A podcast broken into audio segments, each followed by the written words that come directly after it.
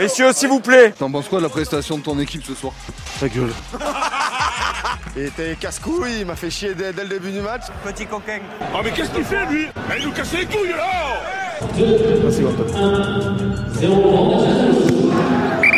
C'est pas lui qui donne le coup d'envoi, c'est moi qui donne le coup d'envoi.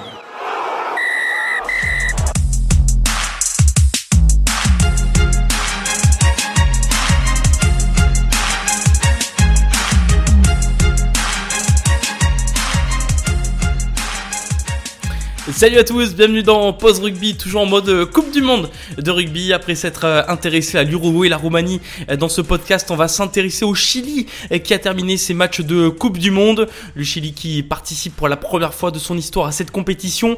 On va parler du développement du rugby au Chili, revenir sur certains matchs avec l'arrière chilien Inaki Ayarza, joueur de Soyons Golem, qui sera avec nous dans quelques instants. Et pour m'accompagner, je serai avec Loïc Le de chez Attitude FM. Pause Rugby, 14e numéro, et c'est parti. Bonjour Iñaki. Bonjour Dorian, ça va? Ça va bien et vous? Merci de prendre du temps euh, pendant cette Coupe du Monde de, de rugby, euh, Iñaki euh, Ayarza. Euh, comment ça se passe un petit peu de votre côté euh, du Chili pour cette première Coupe du Monde que vous effectuez historiquement avec le Chili? Ça passe super bien, je vais pas te mentir, on est très heureux d'être ici. Un peu les résultats, ça va pas des longs côtés, on dirait, mais on est très content d'y être ici et de pouvoir donner nos meilleurs. Qu'est-ce que ça a fait quand on va, on va revenir un petit peu le jour de votre qualification? Qu'est-ce que ça a fait de vous dire voilà on se qualifie pour cette compétition Vous qui êtes passionné de rugby, c'est voilà l'ultime, le graal un petit peu pour un, un joueur de rugby un peu. Ah oui, c'est c'est mon rêve. Franchement, c'est quelque chose que quand j'étais petit, je, je réalisais même pas, je, je croyais même pas possible de faire. Vu que j'étais chilien, on n'était jamais à la Coupe du Monde, la qualification, ça passait super mal chaque fois je croyais même pas. Donc pour moi, c'était les rêves de juste aller voir la Coupe du Monde. Donc euh, y participer là maintenant, c'est c'est incroyable quoi. C'est un objectif qu'on s'est mis il y a pas il y a longtemps en fait. Et c'est vraiment énorme de pouvoir être ici. C'est c'est dur à réaliser un peu. Ouais, ce que j'allais dire, est-ce que vous avez réussi à réaliser peut-être lors de votre premier match quand vous êtes entré sur la pelouse euh, Est-ce que vous avez réussi à réaliser peut-être avec vos coéquipiers aussi que vous êtes sur les, pelouses de France pour jouer cette Coupe du Monde? Ouais, peut-être le premier match, c'était vrai, c'est vrai que c'était un peu compliqué. C'était la quantité de gens qui sont venus nous, voir, les stades, même l'infrastructure, la manière qu'on arrivait dans les bus, escolté par la, par la police. C'est des choses qu'on n'a jamais vécues. Donc, euh, franchement, ça, ça des frisons, c'était bizarre pour nous, des joueurs euh, la plupart amateurs, euh, semi-pro, on dirait. Ici, c'est des choses euh, que je crois qu'il nous a mis des mal à, pendant les matchs aussi, mais c'est des expériences incroyables que je crois que, que ça ne se vit pas tout le temps à notre niveau. Quoi. Alors Iñaki, on a Loïc Le Cabelet qui nous a rejoint, qui euh, travaille pour Attitude FM, une radio à Angoulême, qui vous suit avec le SA15 notamment. Salut Loïc. salut Iñaki. Oh, salut. Ah oui. ouais, ouais, euh, ouais, ça va et toi? Ouais, je vois que vous avez un petit map de Chili là derrière, c'était bien. Ouais, juste derrière, tu vois. Eh, c'est pas fait exprès en plus, sur, sur le coup. Vous dites ça la manière que c'est pas fait exprès, mais après. Non, c'est vrai, je, je, me suis isolé dans, dans un bureau pour, euh, pour te poser quelques, quelques questions parce que on est voilà, on était intéressé par, par le parcours du, du Chili parce que c'est quand même un parcours très très intéressant. Euh, donc j'ai entendu dire ouais que que c'était ben, fabuleux, hein, que le Chili, et puis bon, on est tous contents qu'un qu pays comme le Chili, un pays d'Amérique du Sud, rejoigne la Coupe du Monde, un pays euh, supplémentaire. Mais euh, comment ça s'est passé cette, euh, cette qualification euh, pour la Coupe du Monde là-bas? Est-ce que, est que le rugby chilien est très populaire là-bas ou non? Parce qu'on peut voir dans, dans les stades ici qu'il y a, que vous avez énormément de supporters. Ouais, c'est pas c'est pas un sport euh, super populaire, c'est même pas le troisième sport de Chili, je dirais, mais c'est vrai que c'était qualification, a beaucoup médiatisé le sport. Et je crois qu'on a pris un élan qui peut-être euh, des autres sports au Chili sont un peu dans la, dans la manque des, des réussites sportivement. Donc je crois qu'on a pris cet élan, on a, on a pris un peu la place des autres sports en disant on est à la Coupe du Monde. Quoi. Donc euh, je crois que là, ça a beaucoup médiatisé, les réseaux sociaux ils sont beaucoup aidés, les sponsors après ça ils sont tous arrivés, donc euh, c'est bien de pouvoir voir la sélection hein, dans cet euh, état qu'on qu est maintenant, vu qu'il y a pas beaucoup de, il y a trois ans précédents, on n'avait pas beaucoup de moyens, il fallait payer les propres billets pour y aller jouer avec, c'était compliqué quoi. Et ça fait, euh, ça fait quoi après pour les, les joueurs aussi ben, euh, de ton équipe quoi, du, du Chili? Parce qu'il y en a euh, pas mal qui jouent dans, dans ton pays là-bas, au Chili. Ça fait quoi en fait? Ouais, pratiquement tous. Je crois que vous êtes quoi, deux ou trois à ne pas jouer, à ne pas jouer là-bas, quoi. Ça fait. est-ce que après, ben, le rugby là-bas au Chili est niveau, j'ai envie de dire niveau ambiance euh, a, que vous avez là-bas et les ambiances ici, est-ce qu'elles sont euh, différentes? Ouais, ils sont 100% différents. Je me rappelle même euh, quand je suis arrivé en France, je suis arrivé à Bayonne, hein. je suis allé voir un derby. C'était le premier match quand je suis arrivé, c'était un derby un Pro de deux Bayonne-Biarritz. Je comprenais pas là, comment il y avait autant de gens qui sont venus au stade à voir les matchs. Déjà, je savais pas que les derbys c'était une chose importante, donc euh, aussi un peu de ma part. Mais On, on t'a bien expliqué, je pense, quand même, non? Là-bas? oui, il y avait mon frère qui, qui, qui était, il a- il était pas pris pour ces matchs-là, mais il m'a bien expliqué avant, mais je comprenais pas trop. J'ai vu les stades pleins, les gens chanter et tout, c'est un truc euh, qui qui existe que dans le foot euh, chez nous, quoi. Donc, euh, c'était vraiment une ambiance complètement différente. Même la quantité de Chiliens qui ont arrivé ici à la Coupe du Monde, ça m'a surpris énormément. Pour nos matchs de préparation, les matchs qu'on a joués à des qualifications, on réussit à mener du 1000 à 5000 personnes, ça dépend les matchs. C'est face à l'Uruguay, une équipe un peu plus, grande. Mais ici, ils sont arrivés à 15 000, je crois, qui s'étaient comptés. Je ne sais pas le numéro exact, mais il y a une quantité de Chiliens énorme. Donc, euh, ça m'a bien surpris. C'est c'est- trop beau à voir. écouter chanter les chants euh, chiliens qui sont normalement au foot euh, dans les stades de rugby. On l'a un peu vu à Bordeaux, notamment face au Samoa, où il y avait une grosse communauté. Il y avait même les communautés hispaniques qui étaient venus avec euh, un maillot rouge, même si c'était pas le maillot du Chili, pour vous soutenir. On avait rencontré un artiste peintre, euh, Mauro Ceballos, peut-être que vous avez croisé, qui faisait des tableaux de joueurs chiliens euh, à l'encre de vin rouge de Bordeaux, qui a fait ça en fait pour en, votre honneur en fait. On a vu qu'à Bordeaux, ouais, on a vu qu'à Bordeaux, à Bordeaux, au, au pire sur Instagram, je vous enverrai la photo d'un tableau qu'il a, qu'il a effectué. À Bordeaux, on a vu que la communauté chilienne et hispanique était vraiment derrière vous pour vous soutenir. Je sais pas comment vous l'avez ressenti sur le, terrain. Ouais, on l'a vraiment ressenti. C'est ça que je viens de dire. C'est impressionnant pour nous voir autant de maillots rouges dans ce stade euh, plein, quoi. On n'a jamais vécu comme ça. On n'a jamais vécu vraiment euh, de ces stades pleins dans le rugby au Chili. Donc, euh, on les tient au cœur. Je crois que ces matchs-là, on a, on a fait nos mieux, nos mieux et on a gagné beaucoup de supporters aussi. Je crois que français à ce moment-là aussi. Pour revenir aux, aux résultats, bon, les résultats c'est un peu, un peu compliqué, notamment dernièrement face à, face à l'Angleterre. Est-ce qu'on y pense quand même quand on est compétiteur comme vous, ou est-ce que c'est en second plan tout de même? Comment ça se passe un peu sur ce secteur-là? Non, en fait, euh, il y a personne. Je crois qu'il n'y a aucune équipe qui rentre au terrain en pensant perdre. N'importe quel euh, adversaire, on va essayer d'y gagner. Je crois que, par exemple, ces derniers matchs, on était compétitif euh, pour les premières 20 minutes et on était très bien. Après, on a lâché, ça soit physiquement, techniquement, euh, on va pas rentrer dedans. Mais je crois que c'est un bon premier match pour nous face à une équipe des six nations. Je crois qu'avec les temps, avec euh, des, plusieurs matchs contre ce niveau-là, euh, peut-être des tournois ou des matchs de meilleure qualité, on peut arriver à tirer ces 20 minutes, à faire 40, de 40 à 60, et un jour peut-être pouvoir arriver à laisser avec des, nations comme celui-là. Ouais. Moi j'ai je l'ai regardé ce, ce match-là, ce Angleterre-Chili, et c'est vrai que j'étais agréablement surpris pendant les 20 premières minutes, et après il y a eu ce premier ce premier essai en coin, et je crois que trois minutes après il y a eu un second essai. Euh, C'est quoi en fait? C'est c'est dû à la fatigue de l'accumulation des matchs parce que ça faisait euh, trois matchs euh, d'affilée que vous, que vous faisiez, je crois, et ou euh, est-ce que c'était un peu euh, comme une euh, une baisse de morale, je sais pas, ou est-ce qu'il y a eu un, un coup sur la tête derrière, ou comment comment ça a dû, comment ça se fait que ça a flanché comme ça d'un coup? Je crois qu'à ce, à ce niveau-là, les fautes, tu les payes avec des essais. Je crois qu'il y a quelques fautes techniques, pas pour, pas fixant des mecs spécifiquement, mais je crois que des fautes, peut-être la défense, on n'était pas si propre que ça, et avec des joueurs de la qualité qu'ils ont en Angleterre, ils se marquent à chaque fois.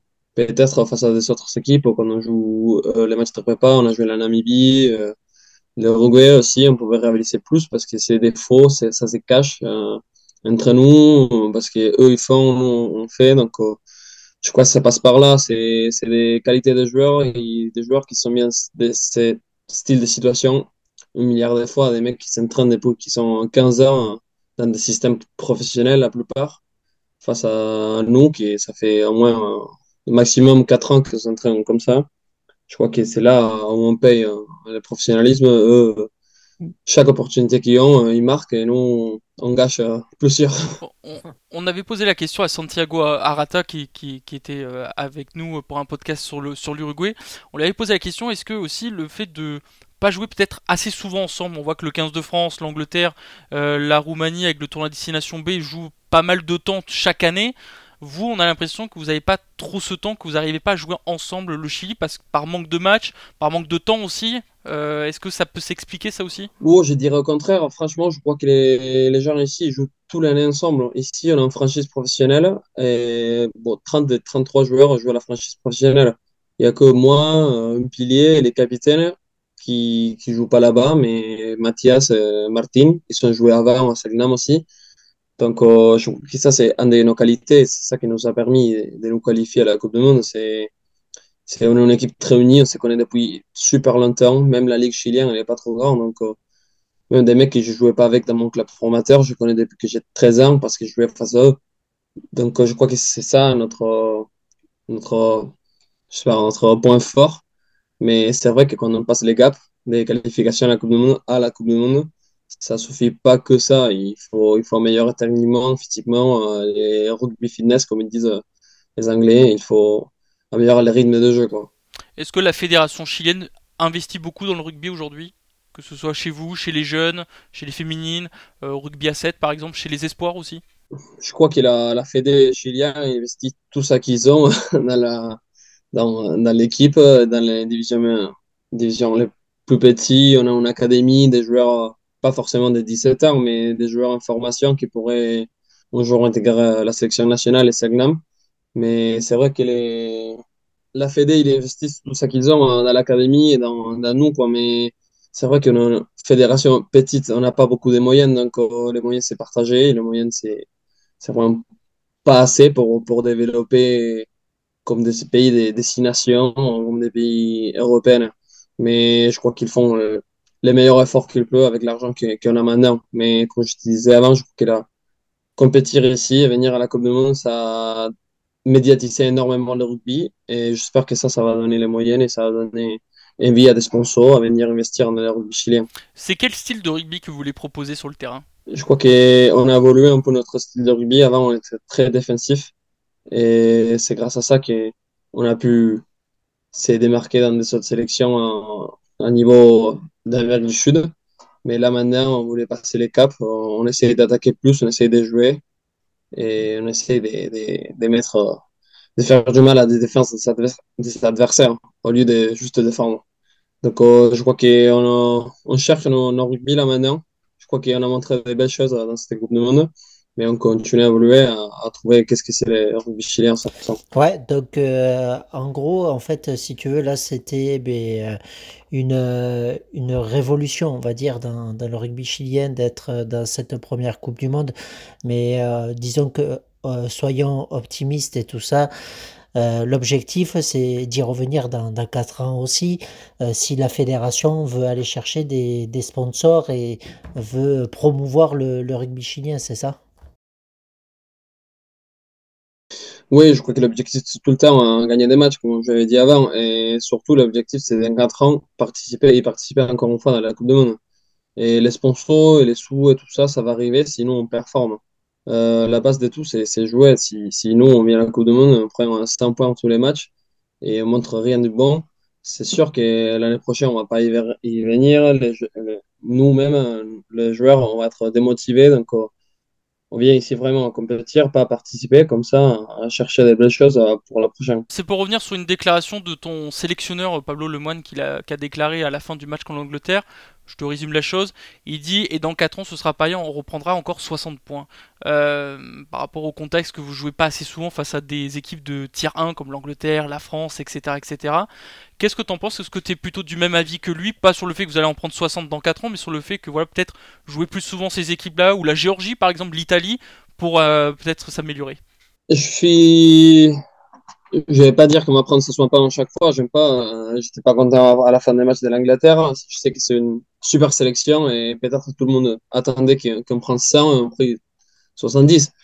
Mais je suis d'accord dans l'effet qu'on n'a pas assez de matchs euh, euh, pendant l'année. On n'a pas aussi nation, on n'a pas beaucoup de matchs internationaux. C'est dur pour nous de- de- d'aller jouer des matchs de qualité face à des sélections qu'on ne joue jamais. en fait, ça joue Selgnam, après Selgnam, on a deux matchs internationaux, et après c'est la qualification en direct. Donc, euh, on n'a pas vraiment une destination B en compétition euh, à haut niveau pour, pour, pour s'entraîner à des matchs comme, comme de ce style-là. Je crois que c'est beaucoup des nations comme la nôtre. L'Uruguay, c'est la même chose. La Namibie, je crois, ça va être la même chose. C'est, ont les mêmes problèmes que, nous. Les petites nations dans des continents, que les rugby, c'est pas un, un grand sport. C'est compliqué pour nous d'y après aller performer dans des matchs comme celui-là. Est-ce qu'on prend peut-être exemple sur l'Argentine, sur le fonctionnement? Ah oui, on prend, on prend 100% exemple sur l'Argentine. Je crois que les, l'Amérique du Sud en entier, on prend l'exemple de l'Argentine. Là, maintenant, les systèmes de franchise que j'expliquais avant avec Segnam, c'est l'Uruguay, il fait exactement les mêmes, Paraguay exactement les mêmes, et Brésil exactement les mêmes. Et c'est un copie-coller des Jaguares qui ont fait le Super Rugby il y a quelques années. Pardon, je parle de ça, les systèmes, on, fait exactement pareil pour développer les joueurs euh, qu'on a dans notre nation. Et, c'est vrai que le tournoi qu'on a là maintenant, euh, Super Rugby Americas, peut-être là maintenant, c'est pas les meilleurs tournois, mais ça produit de bons joueurs qui sont performés en Europe. Et je crois que ça va devenir une bonne ligue euh, à bout moment, quoi. Moi, c'était pas plus sur le match, c'était plus sur l'ensemble de matchs qu'il y a eu, parce que bon, on a parlé de vos défaites, mais on a parlé aussi du développement du rugby euh, chilien. Mais bon, on va parler un peu aussi de, de bons moments. Euh, quels ont été en fait tes, tes bons moments pendant, pendant cette Coupe du Monde, même si elle n'est pas finie, hein, parce qu'il reste euh, encore euh, un match, mais bon, je, suis sûr que tu as dû déjà passer de, bons moments. Et raconte-nous des, des bons moments que, que tu as passés pendant ces, ces trois semaines. Je crois que les bons moments, c'est c'est dur à dire là maintenant parce que je suis en train de, vivre les bons moments, je dirais, mais c'était super. Déjà, les trajets pour y venir, les, les entraînements, j'ai passé trois mois, deux mois à la maison. Ça fait c'est des années que j'ai passé pas autant de temps au Chili, donc j'étais content de faire ça déjà. Et après, y arriver à la Coupe du Monde, la remise des, des petits caps, euh, les la médaille de la Coupe du Monde aussi, c'est super belle, hein. c'est super beau pour nous, une expérience incroyable.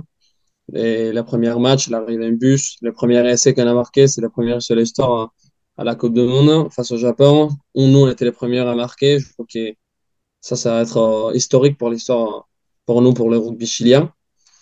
Donc, euh, je suis très content de ça. Après chaque match, c'est une nouvelle expérience. Chaque fois, c'est, chaque match, c'est nouveau frisson, c'est le même sentiment. Je crois qu'ils vont rester longtemps dans nos souvenirs. Donc, c'est dur à dire là maintenant. Qu'est-ce que c'est les, la meilleure partie de la Coupe du Monde? Parce que pour l'instant, je me régale à chaque fois que je rentre au terrain, à chaque fois dans les bus et je vois les supporters.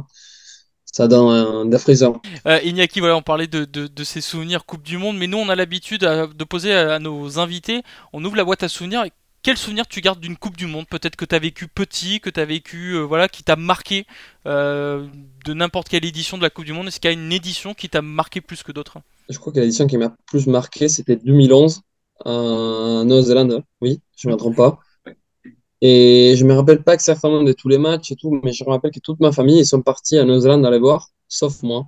Donc il y a mes deux frères qui sont partis à regarder les matchs. Ma mère, mon père, et moi j'étais à la maison toute seule, donc je me rappelle que ça vraiment. Et me disant, oh, j'ai failli dire, à- bon, en disant, euh, mais pourquoi je suis pas allé, quoi? Pourquoi ils m'ont pas amené?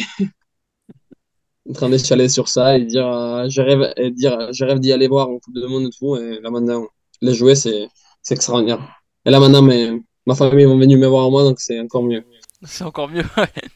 c'est vrai que ça change. Ouais, une, une anecdote assez, assez, assez drôle. C'est toi qui n'as pas voulu y aller ou c'est ta famille qui t'a qui a pas voulu t'emmener euh? En fait ma famille ils sont partis tous euh, par différents endroits en disant euh, mon frère il est parti avec ses, son équipe de rugby ils sont allés jouer euh, des matchs là-bas ma mère elle a gagné des billets pour la demi-finale il est parti avec mon autre frère et mon père il est, avec, euh, il est allé avec son, ses copains euh, du rugby aussi Donc, ils sont tous allés, mais tous séparément, et moi, je suis resté seul à la maison. Ouais, mais il fallait quelqu'un pour garder la maison, c'est pour ça. Il y avait mon chien à nourrir. Hein, quoi. Ah ben voilà, voilà, c'est pour ça. c'est pour ça. En tout cas, Iñaki, c'était un, un, plaisir de t'avoir, de nous avoir accordé ces, ces, minutes pour parler voilà du Chili, de la suite de, de, la Coupe du Monde. Justement, la suite, voilà, c'est votre dernier match face à l'Argentine avant que bah, qu'il y ait cette semaine de repos. Euh, vous allez rester encore euh, combien de temps ensemble avant que tu repartes à, à Angoulême pour reprendre la, la, direction de la Pro D2 Je n'ai pas encore beaucoup parlé avec Angoulême. Je crois qu'ils m'ont laissé le temps de, de prendre de prendre plaisir dans cette Coupe du Monde, mais sûrement cette semaine on va organiser, mais je crois que je vais rentrer au plus vite possible. Franchement, j'ai envie de jouer avec Angoulême. J'ai envie de faire mes matchs en Pro D2 et donc je crois, j'espère pouvoir y aller le plus vite possible. Tu suis l'actualité de, de Angoulême là ces derniers temps? Ah oui, je suis énormément. Ouais. J'ai des super potes qui jouent à Angoulême, c'est mes copains, donc je suis tout le temps, je parle suivant avec les joueurs. Oui. C'est un projet intéressant parce qu'il y a un projet intéressant parce qu'il y a un nouveau manager qui est arrivé, Alexandre Ruiz, qui était arbitre, qui arrive comme ça. C'est un projet, c'est une nouvelle dynamique un petit peu à, Angoulême. Euh, voilà, je sais pas si tu l'as rencontré ou est-ce que tu étais avec le Chili peut-être à ce moment-là, mais c'est un nouveau projet qui arrive. Oui, je suis parti avec le Chili avant qu'il arrive, donc euh, je suis parti avant de commencer la prépa, donc euh, je pas encore croisé Alex, mais j'ai venu parler de super bonnes choses. Je sais que ça travaille bien, ça travaille fort, donc j'ai hâte d'y rentrer pour voir me mettre dans ces projets et, pouvoir jouer, la, apporter au club le plus possible et pouvoir jouer la meilleure quantité de matchs possible aussi. Merci à Iñaki Ayarza, l'arrière du Chili, d'avoir été avec nous dans Pause Rugby. Merci à tous d'avoir été avec nous. Rendez-vous lors d'un prochain podcast et n'hésitez pas à liker et partager si vous l'avez apprécié. Merci à tous. Ciao.